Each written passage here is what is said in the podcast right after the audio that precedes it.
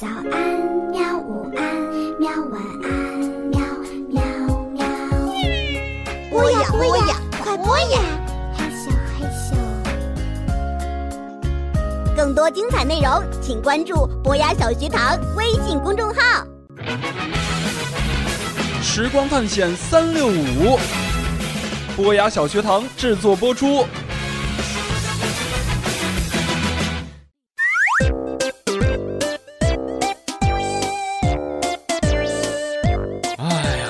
休息了几天以后啊，教授和小马前来参加的这个科学大会，终于在今天开幕了。好不容易啊，两个人熬到了晚上的开幕晚宴，穿着这个哈西装礼服，颠儿颠儿的就跑去这个宴会厅吃饭去了。尽管呢，嘴上说着要要矜持，要矜持，可俩人的肚子早都不听使唤了。小马这忍不住啊，第一个就冲向了餐台。哎，这个来点儿，那那个也来点儿。哎呀，这，哎呀，教授，这么多好吃的，你快吃啊！哎呦，我说小马，你收收着点儿，收着点儿啊。嘿嘿，哈，哎，教授，你看那边凑了一小撮人，好像还说的是意大利语。哎，这有什么奇怪的呀？意大利代表队啊，不仅颜值高，实力也不差呀。哎，不是不是，你看他们的表情，嗯一个个都皱着眉头，好像是发生什么事儿了吧？嗯，我听听啊。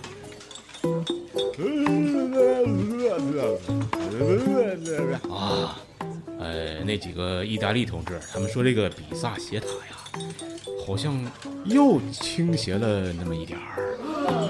还说呀，这个九百多年前的今天，就是八月九号，是这个比萨斜塔动工的日子。哟，教授，看不出来你还听得懂意大利语。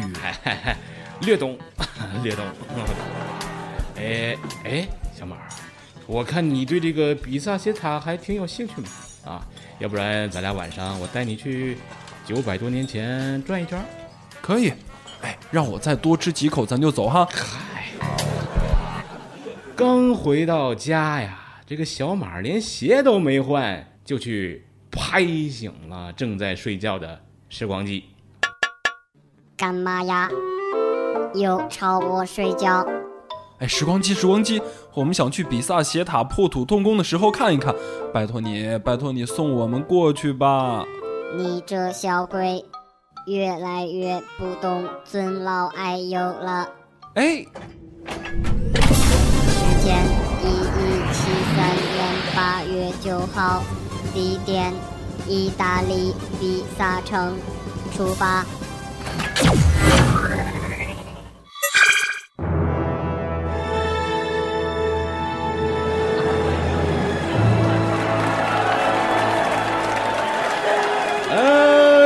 今天在这里，我们要建造一座钟楼啊，它将它的大教堂一起成为我们比萨城的标志啊！愿上帝保佑我们。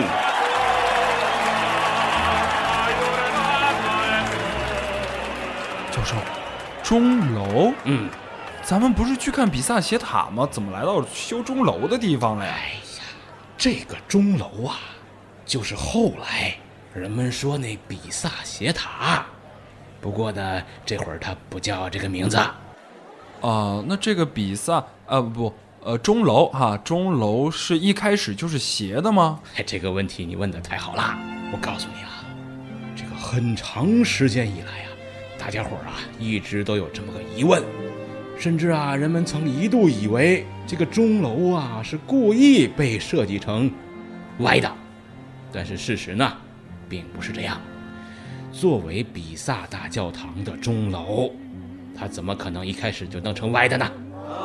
公元一一七三年的八月九号啊，开始设计这个玩意儿的时候，不是这个这个呃比萨斜塔的时候，据说呀是设计成垂直竖立的，但是在建造的初期呀，它就开始偏离了正确位置了。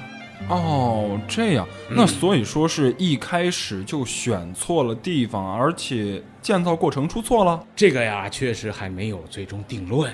不过呢，比萨斜塔修建的过程确实他挺闹心的，前前后后修了多久，你知道吗？多久啊？二百年。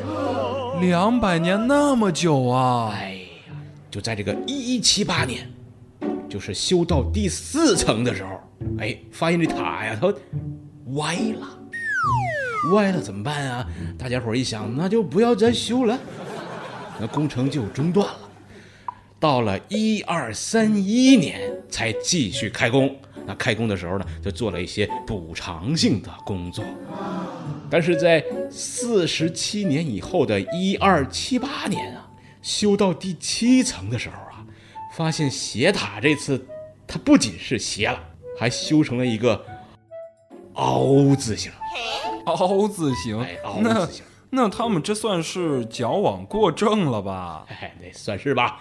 反正呢，又到了这个一三六零年，在停了差不多一个世纪以后啊，钟楼向完工开始最后冲刺，并且做了最后一次重要的修正，啊，千锤百炼吧，终于在一三七二年，就是这个摆放那个钟的顶层完工了。这修这么长时间还真是不容易。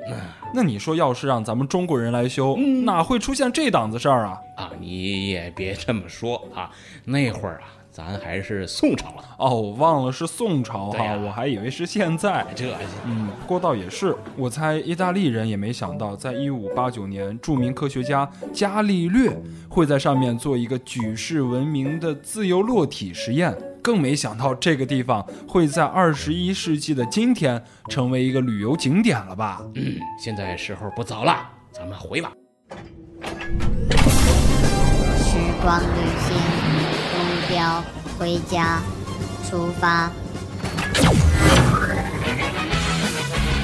时光探险三六五，波雅小学堂制作播出。